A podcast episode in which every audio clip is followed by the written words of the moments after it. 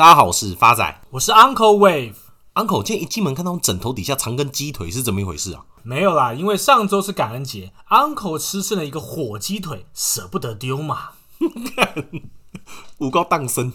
话说回来，Uncle，大家都知道感恩节的起源是英国的清教徒搭五月花号到美国，在美国发展后才有这个感恩节的起源。那实际上完整的故事，博学多闻的 Uncle 会知道吗？发仔，拜托。Uncle 以前高中可是历史小老师诶，这怎么可能难倒 Uncle 嘞？要讲到感恩节的由来，就要回溯到一五一七年欧洲的宗教改革了。那时候的德国神学家马丁·路德因为看不惯罗马教会长期的腐败，而引发了一连串的宗教改革运动。而当时候的背景，天主教信奉的是神人合作论，人除了信仰神之外，还需要行善才能够得救。而马丁路德信奉的克尔文教认为，上帝早就已经选出预选之人，只有这些预选的人能够得救并且永生，其余的人只能下地狱。这就是所谓的预选说。而预选说认为，人只能凭神的力量而得救，人类凭自己毫无力量。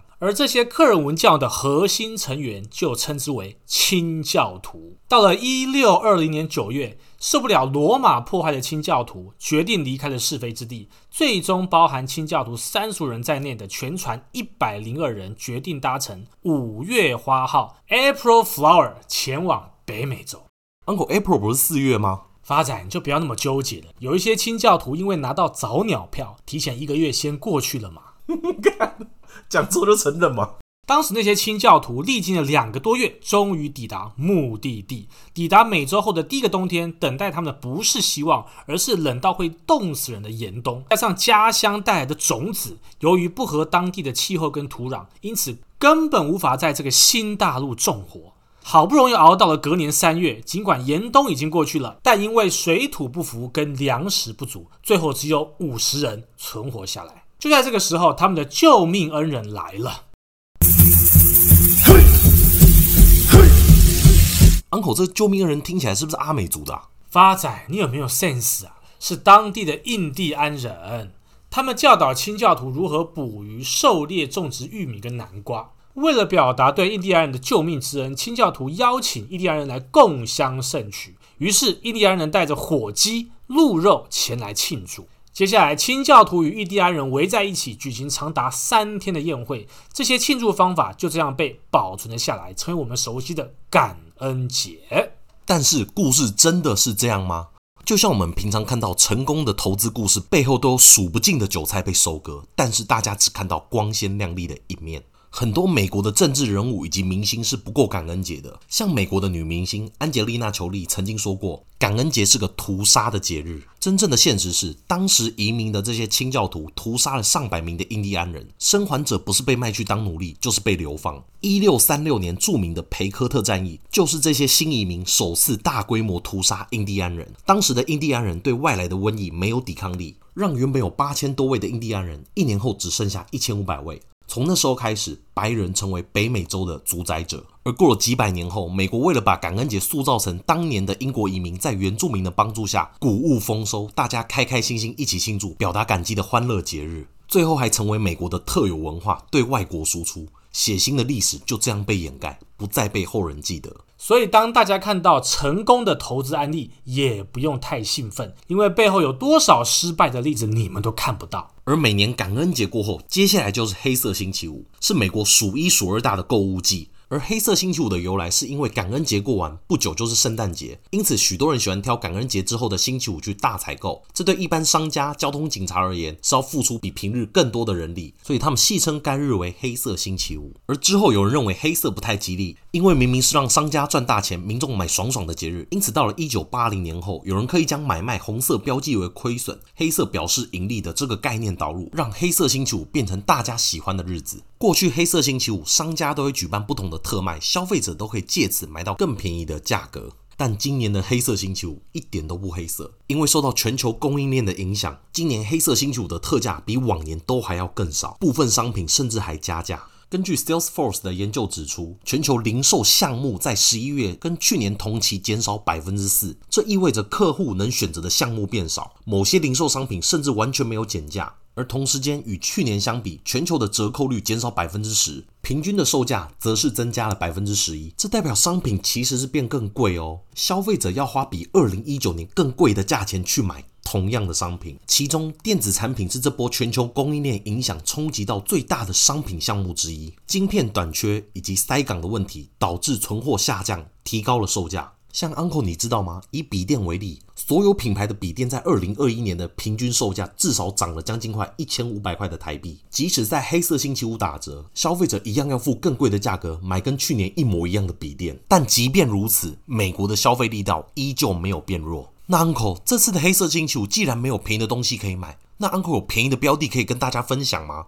感恩节没买到便宜的东西，面筋。Uncle 报有潜力的标的给大家开心。Uncle 今天跟大家分享的美股标的是 PayPal，代号 PYPL。PayPal 在一九九八年十二月在加州成立。它是一家网际网络第三方支付的服务商，同时也是全球最大的金流系统。PayPal 目前于世界各地拥有超过二点三亿的会员。Uncle 在此跟各位亲爱的听众朋友分享一下 PayPal 服务商的特点：第一，PayPal 上所有的付款人等于买家，而收款人等于卖家；第二，付款免费，本国收款收取一点五个 percent 加零点三美金，跨国收取三点九 percent 加零点三美元，只要登入后即可付款。第三，保护买家的原则，如果付款人已经付款了，但之后提出申诉，PayPal 会不问原有的冻结那笔资金，并立即退回，待双方自行谈妥后再重新付款。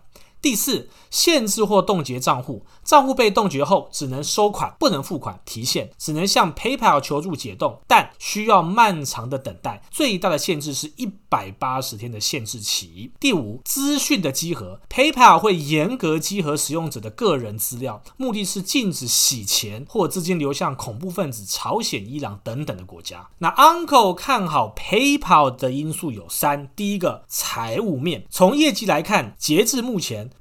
PayPal 最新的业绩报告显示，净收入同比上涨了十三个 percent，公司自由现金流也同比增长了二十个 percent。PayPal 目前的市场渗透率高达七十个 percent，仍然是商家最受欢迎的线上支付解决方案。且 PayPal 预计今年的总支付量将会增长三十五个 percent。那么公司预计在二零二二年营收将增长二十个 percent，达到三百零三亿美金。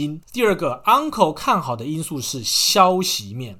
PayPal 近期宣布将和亚马逊公司建立新的合作伙伴关系，允许旗下 Venmo 的用户在亚马逊平台使用这项服务作为结账的选项。另一方面，公司也和沃尔玛等大型零售商的合作，这也无疑会提高公司对于其他金融科技公司的市场地位。且近期 PayPal 收购了奖励平台 Honey、退货解决方案提供商 Happy Returns 和争议管理专家 Chargehood，这些合并中的每一项都扩展了 PayPal 参与商业的能力。Uncle 认为这一些收购绝对有助于公司占领更多庞大潜在的市场。Bloomberg 统计五十位分析师，有四十二位建议买进，八位建议持有，而十二个月平均目标价是两百。七十五，Uncle 看好第三个因素是技术面。目前 PayPal 的波浪走势，目前位于向下的斜二波，第五波的落底。第一波由二零二一年七月二十六号的高点三一零点一六跌至二零二一年八月十九号的低点二六六点六，之后再反弹至二零二一年九月八号的高点二九六点七，再修正到二零二零年十月四号的低点。二五一点五九，最后再反弹到二零二一年十月二十号的高点二七三点五九，最后向下的斜二坡跌至二零二一年十一月二十二号的低点一八四点二七五。那么现在就是斜二坡跌幅满足，准备迎来一个大反弹。那么这一次的反弹目标价会落在哪儿呢？未来 PayPal 的反弹价会落在两百。三十二块，Uncle 在空间大概几成？PayPal 目前的潜在报酬有两成 Uncle 在此跟各位亲爱的听众朋友做一个总结：尽管感恩节后商品并没有比较便宜，但是美国的消费力道仍旧持续扩张。正因为如此，相关的消费类股大家可以买着更放心。接下来是回复听众朋友的时间，第一位是 Vicky 徐的来信：Uncle 发仔，你们好，我是听了丹如姐的节目知道两位的，每周都固定收听。九月听到 Uncle 分享立山工业，预计目标价会到八十一点二，想知道这个价格还会到吗？因为这家公司是我们。公司的客户，所以一路买到现在。但现在立山修正实在很厌世，手一直砍不下去。今年第一次进入股市，损失惨重，想请求 Uncle 的帮忙。亲爱的 Vicky 徐同学，